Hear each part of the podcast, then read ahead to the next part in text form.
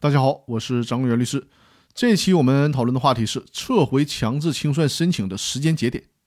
撤回强制清算申请受到的若干限制当中，还包括对撤回清算申请的时间节点的限制，不是在任何时候随时都可以撤回申请的。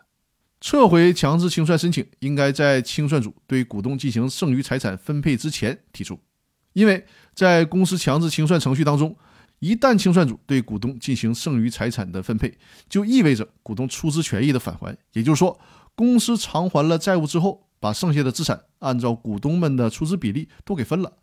股东依据其出资份额领取了公司的剩余财产之后，当初作为股东的股东权益也就不复存在了，股东的身份就更不存在了。那股东的身份都不存在了，股东会、股东大会也就自然没有了。股东会都没有了，还哪儿来的通过股东会或者股东大会来决议公司继续存续呢？正所谓皮之不存，毛将焉附，根本就不再具备让公司继续经营的条件了。另外，清算组在对股东进行剩余财产分配以后，将申请法院终结公司强制清算程序。一旦法院做出了终结的裁定，公司的强制清算程序也就正式的结束了，公司也将被依法注销。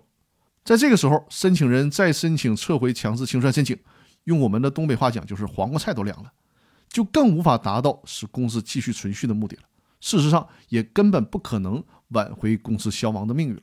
所以说呢，大家一定要记住，撤回强制清算申请的时间节点，只能在股东分配公司的剩余财产以及法院终结强制清算程序之前。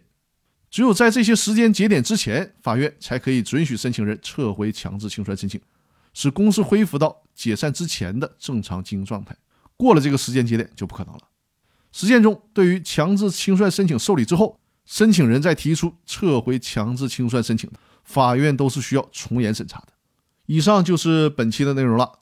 那大家记得周日晚上八点收看我的直播。另外呢，欢迎大家关注我的抖音账号，抖音账号是张根源律师。在抖音里面，我会把直播当中的重点问题制作成短视频，便于大家比较快捷的查看。